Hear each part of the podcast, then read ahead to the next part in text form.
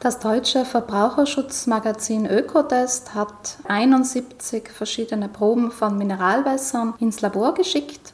Darunter waren 52 Wässer in der PET-Einwegflasche, 9 Wässer in einer PET-Mehrwegflasche, also in einer wiederbefüllbaren Kunststoffflasche, und die restlichen 10 Wässer waren in der Glasflasche verpackt. Ziel der Forscher war es, festzustellen, ob Plastikteilchen aus dem PET-Material, also direkt aus der Verpackung, im Wasser nachweisbar sind.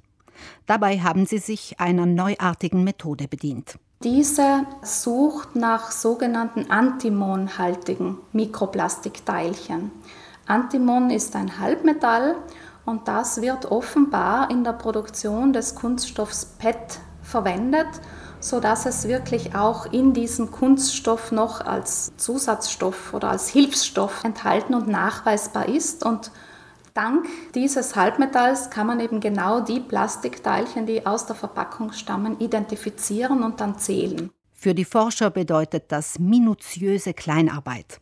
Sie isolieren die Plastikteilchen, filtern sie aus dem Wasser und zählen sie einzeln ab.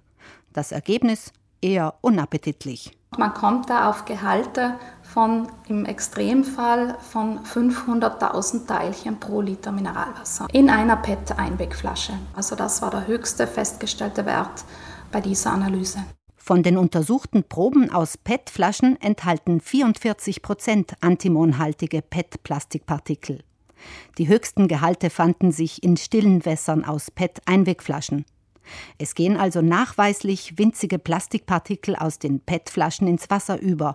Aber wann das geschieht, ob beim Abfüllen oder während der Lagerung, ist nicht klar. Um das herauszufinden, bräuchte es weitere Untersuchungen. Aber klar ist, alle Wässer in der Glasflasche, die enthielten keine solchen Mikroplastikteilchen, die waren frei davon. Wie sich Mikroplastik im menschlichen Körper auf die Gesundheit auswirkt, ist auch noch wenig erforscht. Unter dem Begriff Mikroplastik verstehen Wissenschaftler alle Kunststoffteilchen, die kleiner als 5 mm sind. Es gibt aber noch viel kleinere Teilchen im Bereich von Mikrometern und sogar von Nanometern, die mit bloßem Auge gar nicht zu sehen sind. Es wird sicher auch einen Unterschied machen, ob man größere oder kleinere Teilchen aufnimmt, weil je nachdem, wie groß die Teilchen sind, ist die Durchlässigkeit des Darms eine andere.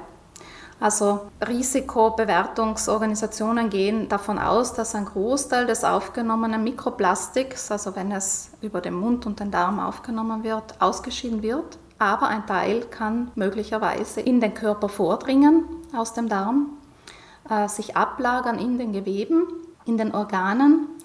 Und aus einem Versuch mit Miesmuscheln hat man gesehen, dass dort Entzündungsreaktionen dann hervorgerufen werden. Und deswegen vermutet man eben auch, dass auch beim Menschen solche Entzündungsreaktionen dann möglich sein könnten als Folge der Aufnahme von Mikroplastik. Genaueres lässt sich dazu derzeit leider noch nicht sagen. Laut einer Umfrage der Nationalen Verbrauchervereinigung UNC greifen in Italien zwei von drei Personen immer noch zur Einwegmineralwasserflasche, um außer Haus ihren Durst zu stillen. Nur knapp 35 Prozent der Italienerinnen und Italiener verwenden eine wiederbefüllbare Trinkflasche.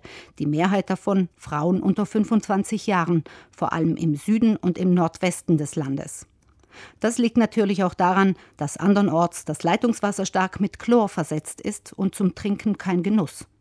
Aber wo das Wasser in einwandfreier Qualität aus dem Hahn fließt, spricht nichts dagegen, Leitungswasser zu trinken, weil es für Mensch und Umwelt nur vorteilhaft ist. Das wird frei Haus geliefert, ohne dass ich irgendetwas schleppen muss. Es kommt verpackungsfrei aus dem Hahn heraus, also ohne Müll. Und das ist natürlich im Vergleich zu Mineralwässern unschlagbar günstig. Mineralwässer hingegen kosten mehr. Sie haben einen höheren Energieaufwand, weil eben auch Verpackungsmaterialien produziert werden müssen, weil es eine industrielle Abfüllung gibt, weil es Transporte gibt. Also Leitungswasser hat da einfach so viel mehr Vorteile, dass eigentlich in Orten, wo das Leitungswasser eine gute und sichere Qualität hat, der Kauf von Mineralwässern ein unnötiger Luxus ist. Wer trotzdem nicht auf Mineralwasser aus dem Supermarkt verzichten möchte, sehr wohl aber auf winzige Plastikpartikel darin, wählt am besten eines in Mehrwegglasflaschen aus der Region oder legt sich einen Wassersprudler zu.